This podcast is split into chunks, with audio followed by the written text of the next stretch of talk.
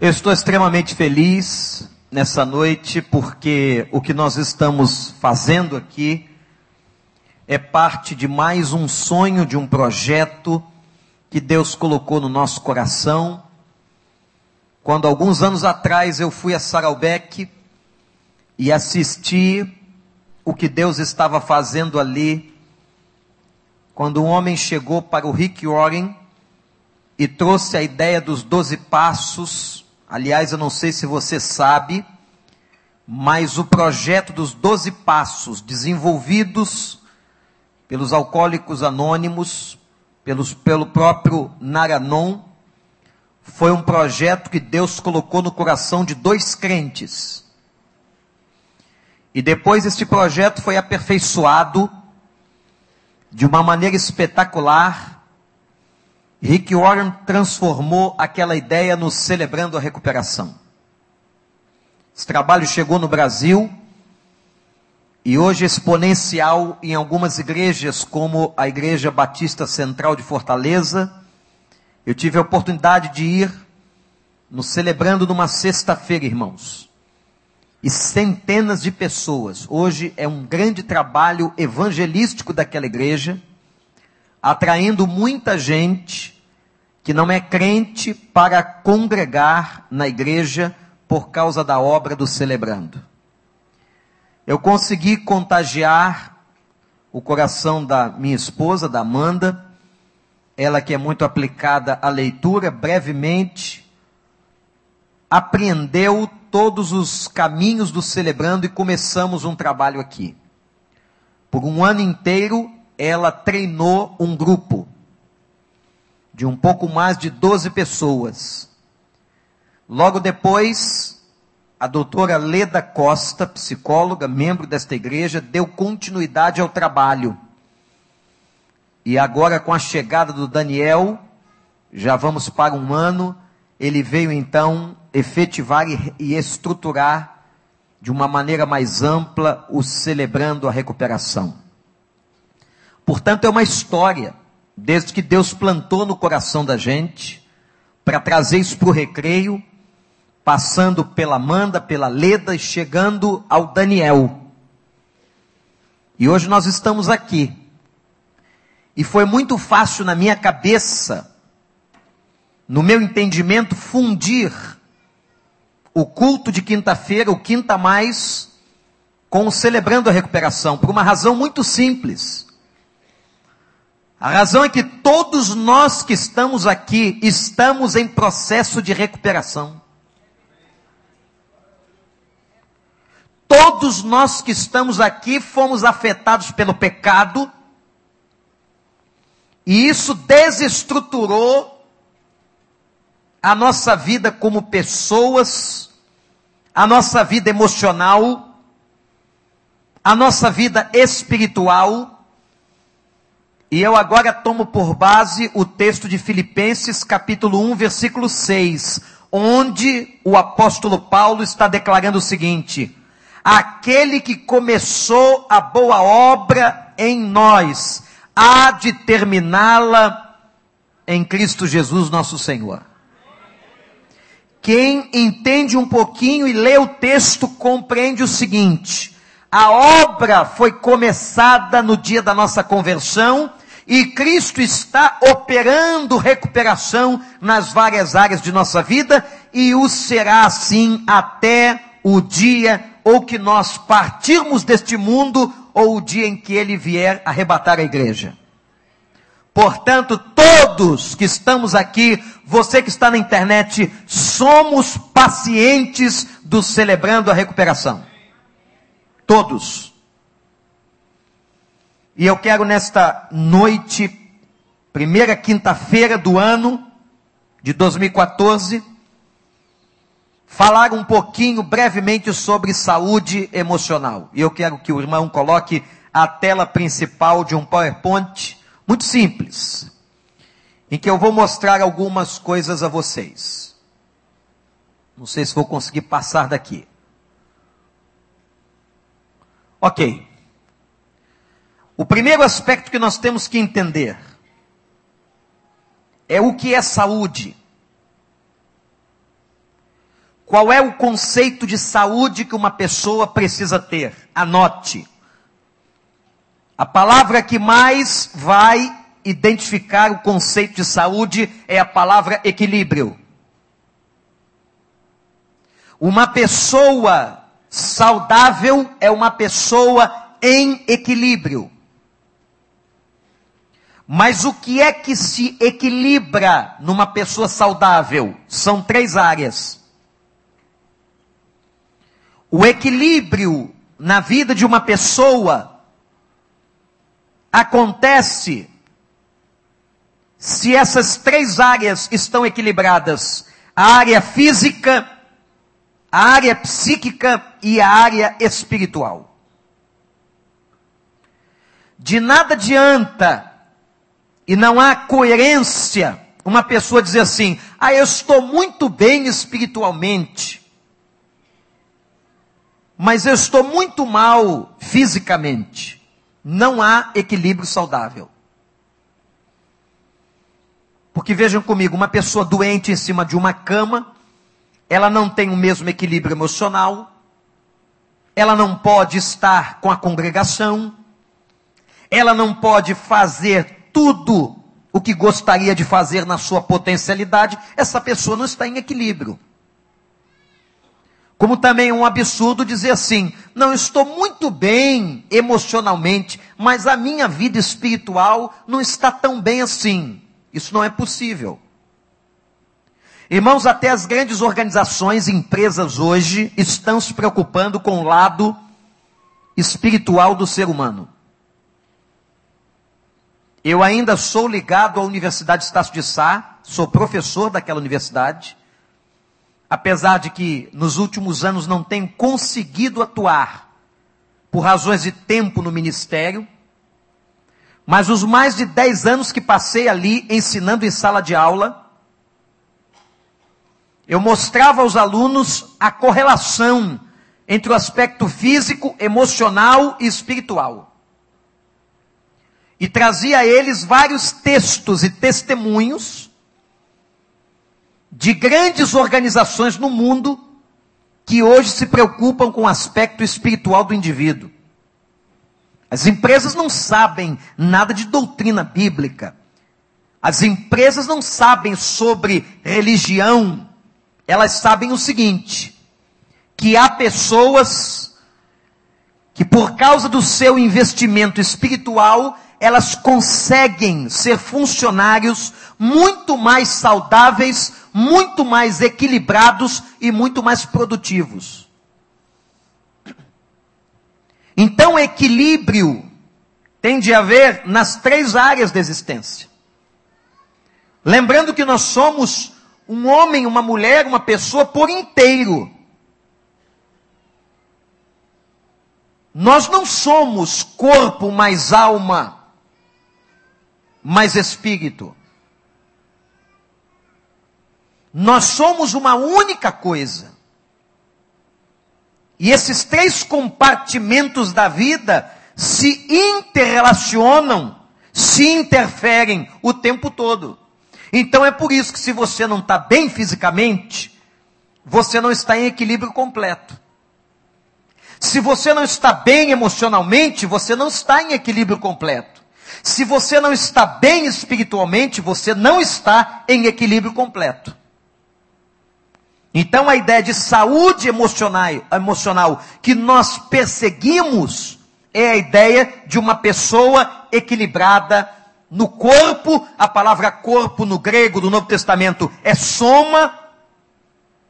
Daí a palavra somatização. É aquilo que de emocional se soma ou se apresenta do físico para o campo das emoções. A palavra psique, que é alma no grego, e a palavra pneuma, que é a palavra espírito. Então o soma, o psique e o pneuma precisam estar em equilíbrio. Esse equilíbrio é fundamental para a nossa saúde. Eu vejo uma correlação bíblica lindíssima. Quando Jesus e anote o texto que ele é muito importante, porque há pessoas que não conseguem pegar o vínculo da relação das questões psicológicas e emocionais com a vida espiritual. Jesus, no capítulo 4, verso 23 de Mateus, ou um texto alusivo a Jesus, diz assim: E ele veio curar toda sorte de doenças e enfermidades. Olha, parece que são sinônimas as palavras, parece que é redundante. Parece que é uma forma de reforço da expressão. Quando a Bíblia diz assim, doenças e enfermidades. Não é a mesma coisa, pastor? Não, não é. Não é a mesma coisa no Novo Testamento. É por isso que muita gente não compreende a passagem bíblica. Porque o Novo Testamento não foi escrito no português, foi escrito no grego. E a gente tem que entender o seguinte: quando o Novo Testamento fala de doença, está falando de doença física, funcionalidade fisiológica. Mas quando o Novo Testamento fala de enfermidade, ele está se referindo a uma questão da alma, do psique humano. A alma é o lugar das emoções, é o lugar da sensação emocional. Então, quando em Mateus 4:23 diz: Jesus veio curar toda sorte de doenças e enfermidades, a Bíblia está dizendo: Ele veio curar todas as pessoas dos seus traumas físicos e dos seus traumas emocionais. É nisso que eu creio. Você acredita? Eu acredito que a fé que nós temos em Cristo, o poder do Evangelho de Cristo, é capaz de curar as minhas mazelas físicas e as minhas mazelas emocionais. Louvado seja o nome do Senhor. Eu não preciso dar aqui exemplo do que é uma doença física. Né? Você sabe o que é uma doença física. Eu vou dar exemplo de uma doença emocional. Por exemplo, a ansiedade é categorizada como uma doença emocional. Uma pessoa que sofre de ansiedade. O problema é que a ansiedade não faz mal apenas ao psiquismo, às emoções humanas. A ansiedade faz mal para o corpo. Uma pessoa ansiosa rói as suas unhas, gera gastrite, abrevia um sintoma cardiopata. Uma pessoa em estado alto de ansiedade é uma pessoa que precisa, inclusive, de uma medicação, de um ansiolítico. Uma doença como a depressão psicológica pode levar uma pessoa à morte. São exemplos de doenças ou de enfermidades relacionadas à alma, ao sentimento. Você não fica doente só com gastrite, com câncer, com pedra nos rins. Você fica doente nas suas emoções. E aqui eu estou dando exemplo de algumas delas, como ansiedade, depressão, as neuroses, as psicoses. E as doenças espirituais? Nós temos um outro tipo, uma outra categorização. Como, por exemplo, a opressão maligna é uma doença espiritual, a possessão maligna, que se dá com pessoas não crentes, que é a dominação diabólica do espírito de uma pessoa, isso é uma manifestação de doença espiritual. Então, meus irmãos, o corpo adoece, a alma adoece, e o espírito adoece. E o grande problema é que essas três áreas se interrelacionam. E daí você tem as chamadas doenças psicossomáticas. Essa palavra psicossomática é uma, é uma palavra composta de palavras gregas. Psico vem de psique, de alma.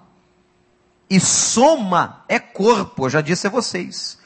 Uma doença psicossomática é uma doença que se manifesta no corpo com origem nas emoções.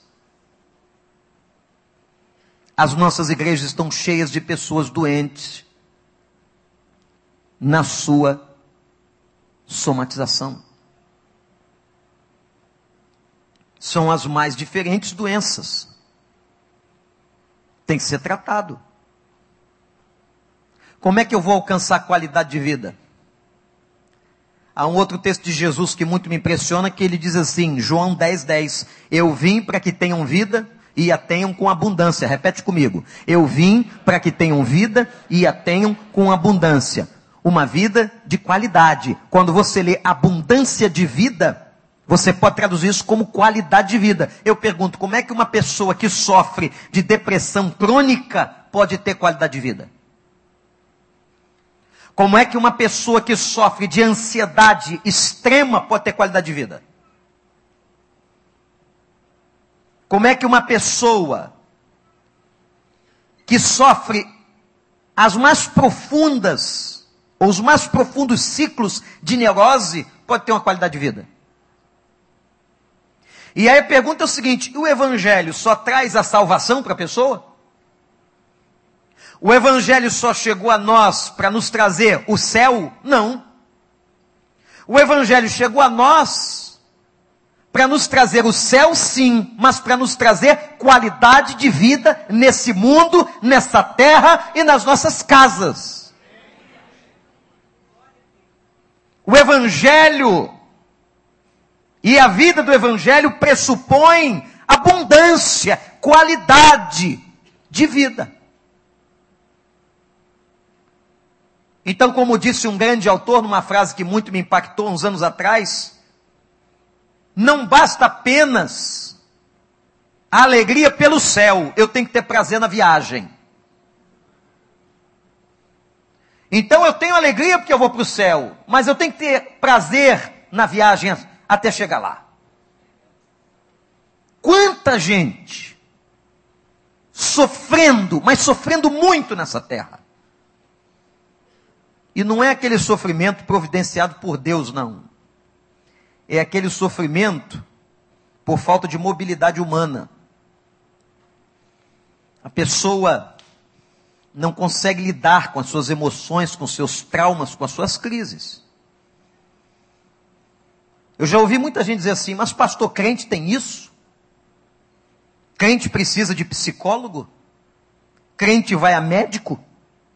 Crente procura um psiquiatra? Nós não somos crentes? Eu respondo o seguinte: você vai para o advogado? Você procura um arquiteto? Você vai buscar um engenheiro para construir a sua casa? Toda ciência está à disposição do homem para o seu bem-estar, e toda ciência e boa ciência foi nos dada e descoberta pela ação, pela graça de Deus. Não é verdade? Não adianta esse surto teimoso, adoecido de alguns. Como aquela história daquele senhor que não ia médico de jeito nenhum. Não ia médico, pastor Daniel. E a senhora, a filha dele, diz: Papai, o senhor precisa, o senhor está com idade. Tem que haver um check-up médico. Ele disse: Não, eu sou crente, crente não vai a médico. Então, papai, vá por mim. E ele, eu lhe amo muito, minha filha, vou por você. E chegou no consultório, com pouco polimento, foi dizendo para o médico: Não acredito no senhor. Estou aqui por amor à minha filha, mas a medicina, tudo isso não vale nada. O médico, muito sábio, já tinha sido prevenido pela filha, disse a ele: Tá bom, o senhor não precisa acreditar em mim, faça apenas alguns exames que vou lhe pedir, por amor a ela. Um mês depois ele volta trazendo os resultados. E ele entrou no consultório do médico dizendo o seguinte: Não acredito no senhor, você já sabe disso. Fiz os exames por amor a ela, nem abriu o envelope, sou crente. Entregou o envelope, no auge da sua ignorância, isso é uma ignorância, o médico leu disse: o senhor realmente não precisa acreditar em mim, mas acredite numa notícia que vou lhe dar agora. O senhor está altamente diabético. Isso pode levar à cegueira, à amputação de alguns membros, inclusive. Ele disse para o médico: Ah, doutor, se o diabo nunca me derrubou, não é a mulher dele que vai me vencer. Essa diabetes é mulher do diabo. O médico disse: o senhor é bastante ignorante. Tem gente assim. Você vai para a Bíblia e você vai encontrar uma relação do que eu chamo de invasores da alma humana que atormentaram gente da Bíblia. Gente boa, hein? Não foi doença que deu em Judas, não. Em Judas deu outra coisa. Judas teve um surto tremendo de remorso que se enforcou. Vocês já estudaram a vida de José? Alguém aqui foi rejeitado pelo pai ou pela mãe? Vai ler a história de José. Que era um adolescente rejeitado por todos os seus irmãos, invejado por eles, ao ponto de ser vendido. Se pudéssemos aqui, pastor Daniel, faríamos um estudo só sobre a vida emocional de José. Quem foi José?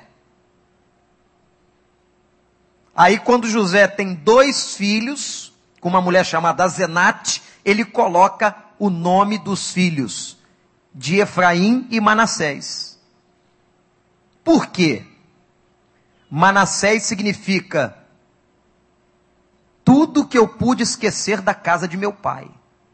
E Efraim, tudo que eu pude prosperar com o Senhor. Quer dizer, o nome dos seus dois filhos tinham relação com a sua experiência traumática de ter sido vendido, de ter sido renegado.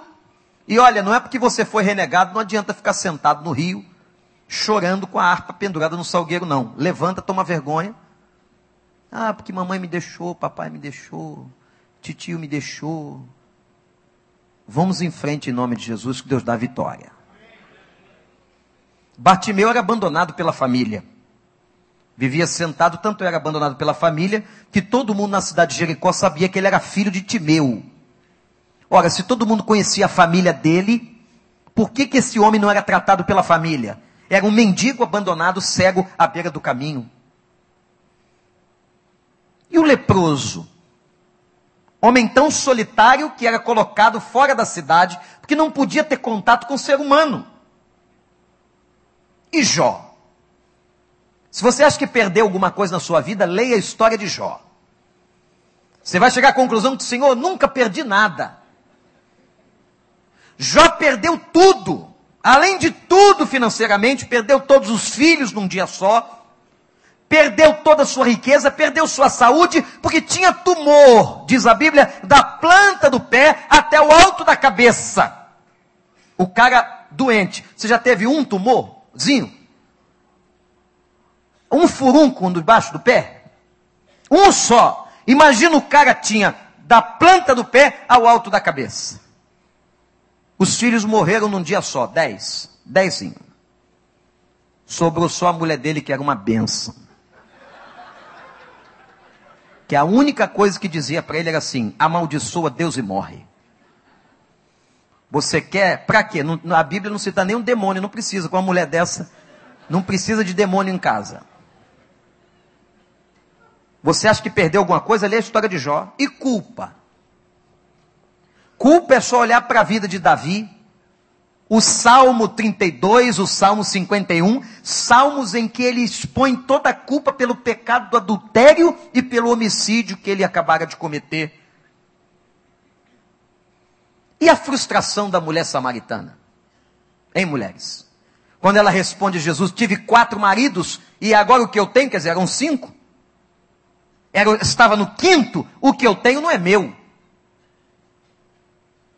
A mulher entrou em crise, ia pegar água ao meio-dia, que não podia conviver com as outras, era considerada mulher da vida. E a violência sexual? A violência sexual sofrida por Tamar, que foi violentada pelo seu próprio irmão, e expôs a sua vergonha diante de toda a cidade quando ela sai gritando pela rua? A baixa autoestima daquele paralítico na porta do templo. Olhava para o chão e Pedro e João subiam no templo e disseram para ele: Olha para nós. Se manda olhar para eles, é porque eles, ele olhava para onde? Olhava para baixo com a mão estendida, como sempre, pedindo esmola a alguém. Baixa autoestima, violência, frustração, culpa, perdas, solidão, abandono, rejeição. É tudo isso e muito mais que eu e você e esses personagens da Bíblia tiveram e passaram. Isso para não falar na depressão drástica, isso eu quero pregar, que Elias sofreu.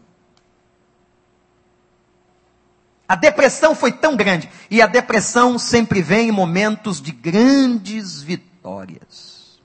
E foi depois de matar 450 profetas de Baal que ele entra numa crise.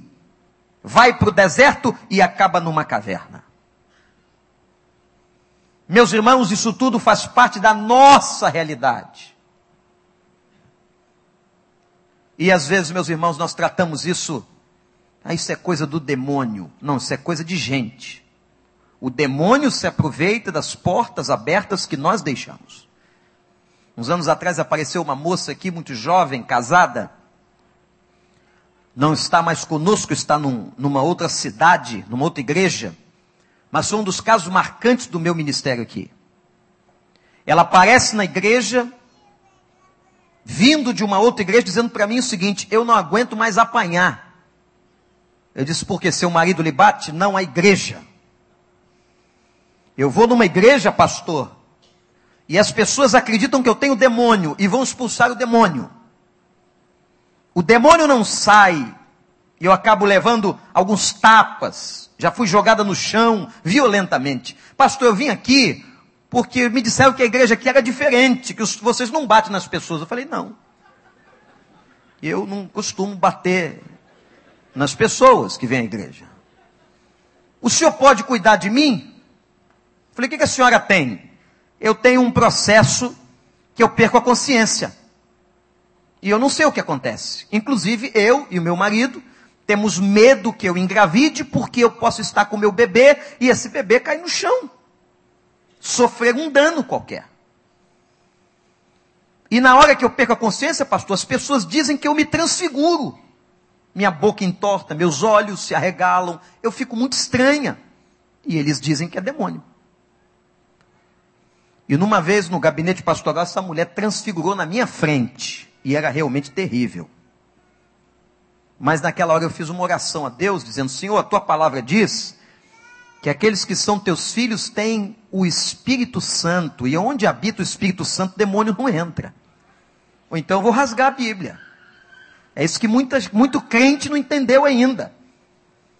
Muito crente está achando por aí que pode ficar possesso de demônio. Crente não fica possesso por demônio, porque a Bíblia é clara: vós sois agora templo do Espírito Santo de Deus, selados com o Espírito Santo de Deus. Qualquer igreja que pregar para você, qualquer pastor que disser para você que crente fica possesso, esse cara não sabe nada de doutrina. Porque onde habita o Espírito Santo, o demônio não é proprietário. Você tem o Espírito Santo? Então você não sofre de possessão demoníaca, você pode ser oprimido. Forças oprimindo sua vida. Agora, possesso? Vai ler Bíblia, irmão. E vai deixar de ser enganado.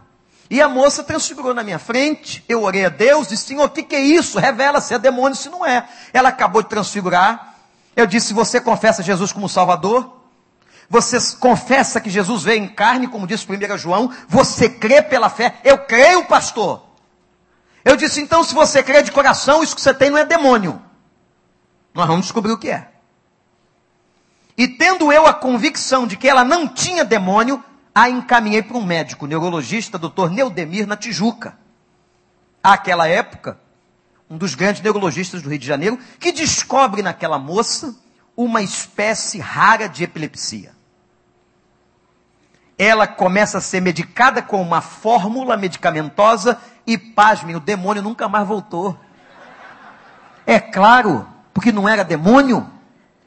Demônio não sai com remédio, demônio sai com oração. E o problema dela não era oração. Essa moça se equilibrou, essa moça se converteu, essa moça se batizou, essa moça teve um filho, foi transferida com o marido, está vivendo feliz, em nome de Jesus. Posso, ao longo de 25 anos, contar para você aqui muitas histórias. Mas eu vou ter que parar por causa do Daniel, por causa da nossa hora. Eu só quero concluir dizendo o seguinte: não fique pensando que você é pior porque você tem uma questão porque você tem uma baixa autoestima, porque você carrega uma culpa, porque você tem depressão, porque você tem violências na sua história de vida. Porque ninguém que está aqui é melhor ou pior do que você. Ninguém. Se há uma coisa que eu aprendi na minha vida e no meu ministério, mas aprendi na prática, no dia a dia, no sofrimento, é de que não há ninguém melhor do que nós e nós não somos melhores do que ninguém. Quando uma pessoa está doente nas suas enfermidades, a carta aos Hebreus, capítulo 12, verso 15, diz que esta enfermidade, ele chama, o autor chama de raiz de amargura, brota, cresce e contamina. Primeira direção da contaminação de uma pessoa doente emocionalmente é ela mesma. Uma pessoa que está doente se machuca, se fere, se contamina com as depressões, com as angústias, com as instabilidades, com a perda de motivação. A palavra motivação é motere, isto é movimento, aquele que está sem motivação é uma pessoa que não tem movimento de vida? Primeiro lugar, ou a primeira instância que a doença atinge é o próprio indivíduo. Segunda instância é a família. Porque Hebreus diz que aqueles que estão ao nosso redor são contaminados pelas nossas raízes de amargura contaminados. Uma outra história de uns anos atrás, de uma pessoa que chegou até nós e ela estava em crise conjugal, rejeitando um filhinho de seis anos, em crise no trabalho dela, quer dizer, ela estava na crise geral, era no trabalho, era em casa, era no casamento, era aquele momento que você passa que você quer matar todo mundo ou morrer. E ela foi encaminhada por, pela empresa, porque ela era uma grande profissional, foi encaminhada pela empresa para um tratamento e chegou na minha mão. E eu perguntei para ela, para que ela contasse a história de vida, ela disse: ah, Eu estou com nojo do meu marido, eu estou com ódio dos meus filhos, eu não quero aqueles caras do trabalho. E ela chefiava seis, seis supervisores na companhia, era uma profissional de alto nível. Por isso que a empresa investiu nela e mandou ela para o tratamento. Nem todas fazem isso. E um dia eu disse assim: traz o teu marido para a gente conversar três aqui, para eu entender o sistema da família. Você não pode entender uma questão conjugal se não entender o sistema da família. O adoecimento de um marido, de uma esposa, tem a ver com o sistema da casa, o sistema da família. E aí, quando ele chegou, começamos, ela começa a chorar. E mulher, quando começa a chorar, é uma benção, ela chora mesmo. Nós temos dificuldade de chorar pela cultura que nos foi introjetada, nós somos durões. E não crê nesse negócio de que o homem não chora, não. O homem chora e chora muito, e tem que chorar. Mas a mulher chora com mais liberdade. A mulher chora com mais liberdade, nós somos oprimidos. Os homens são oprimidos. É um bando de cara que chora escondido. Tem que limpar logo para ninguém ver. Quando ele chora, ele se sente fraco. E ela começou a chorar e o cara, assustado, daqui a pouco ela começa a falar. Já viu mulher chorando, falando ao mesmo tempo? Às vezes elas falam sem estar chorando, a gente não entende. Chorando. Aí eu prestei muita atenção, tá? E ela dizia assim, pai, pai, pai, pai. Aí depois, depois do pai saiu, perdoa, perdoa, perdoa. Eu olhei para o marido dela e disse assim, vocês bregaram com o pai dela, você mora na casa do seu sogro, ela está falando do pai. E o cara abismado disse assim, pastor, tem 20 anos que o pai dela morreu. Eu disse: Ah, que ótimo. Eu disse: Morreu nada, cara. O homem está vivo. Está vivo na experiência, na mente, no psiquismo dela. Esse homem está vivo. E aí, quando ela acabou de chorar, eu disse assim: Vamos para casa. Não tem condição de a gente continuar conversando aqui.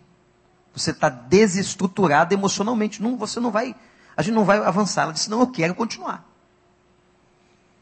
Ele disse, se você quer continuar, então diz assim, por que que você, eu quero saber por que que você chorou. E ela disse, porque eu me esqueci de um fato. Que de um tempo para cá comecei a me lembrar. Terapia faz isso. Desenterra até aquilo que estava esquecido. Falei, qual foi o fato? o dia que o papai foi naquela festa. E antes de ir para a festa, era casamento dos nosso, nossos primos,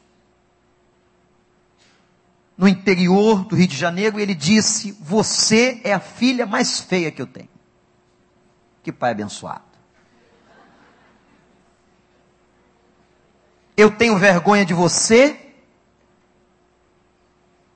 e você não vai no casamento porque eu não quero te levar. Você é muito feia. No dia do casamento, ele tinha comprado roupa para toda a família. E para que a menina não se machucasse em casa sozinha, tinha nove anos, ele amarrou a menina na cozinha.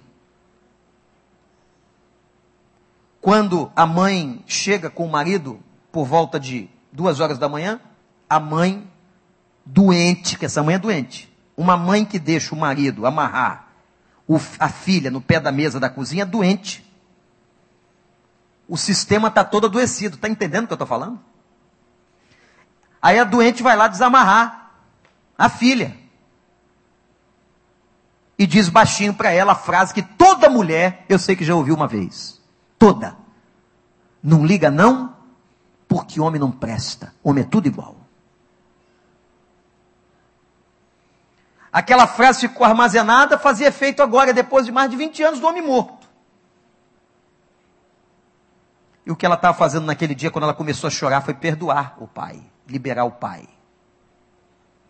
Fruto de processo terapêutico, espiritual. Foi ali. Ela liberou aquele pai. Ela deu perdão para aquele pai. Porque aquela raiz de amargura contra o pai lhe fazia odiar qualquer imagem masculina e ela agora estava com ódio daquele marido, estava com ódio daquele filho macho que ela teve, estava com ódio daqueles caras do trabalho que ela chefiava. Por quê? Porque lá no inconsciente dela, um dia, eles também podiam amarrar ela no pé da mesa da cozinha. E o dia que ela disse eu perdoo, ela se libertou. Porque a palavra perdão, na sua base etimológica, é soltar. Quando eu perdoo ou libero perdão para alguém, eu me liberto daquela pessoa, eu me solto. Mas quando eu odeio, eu estou grudado e não largo. Quando você odeia e tem mágoa de alguém, você acorda pensando na pessoa. Que diabo! É um verdadeiro diabo vivo diante de nós. Por isso que Jesus disse assim: Perdoem, perdoem, perdoem. Quantas vezes, Senhor? Vou perdoar quantas vezes? O que, que diz a lei? Perdoa, perdoa sete, não sete vezes setenta. Vai contando até chegar a 490. Perdoem discriminadamente. Quantas histórias, irmãos, de pessoas adoecidas que adoeceram suas famílias. Adoeceram os outros quem é que consegue ter relacionamento de amizade com uma pessoa enferma desse jeito? Qual é a amizade que vinga? Vocês já perceberam? Eu sei que aqui não tem ninguém assim, mas que tem gente que não consegue ter um amigo de infância, um amigo genuíno, nem de muitos anos. Por quê? Porque em pouco tempo aquilo é rompido. Projeto curador de Deus para nós. Deus quer nos tratar. Não adianta ficar usando paliativos. Tem muitos aí, ó. O que Ele quer para nós é nos curar. Mas Deus só cura, e Deus usa qualquer tipo de instrumento para curar, se você se colocar à disposição dEle. E eu louvo a Deus, porque todos vocês estão aqui. Eu estou aqui, dizendo o seguinte: sou imperfeito, tenho fraquezas, mas eu me submeto ao tratamento do Espírito Santo de Deus. O arrogante é aquele que se esconde, é aquele que não vem, é aquele que se acha o máximo, é um bobo diante de Deus. Que Deus está dizendo para ele, cara, eu quero te tratar, eu quero te fazer melhor, eu quero fazer de você uma pessoa com vida abundante, e você está aí, se achando o quê? Louvado seja o Senhor, que o nosso Deus é o Deus da restauração. Não perca a chance de se submeter ao tratamento do Senhor. E todo dia diga assim: Eu preciso do trato do teu espírito. Gente, vocês vão tratar aqui muitos assuntos relacionados à vida. E nós vamos continuar celebrando a nossa recuperação em Cristo Jesus. Amém?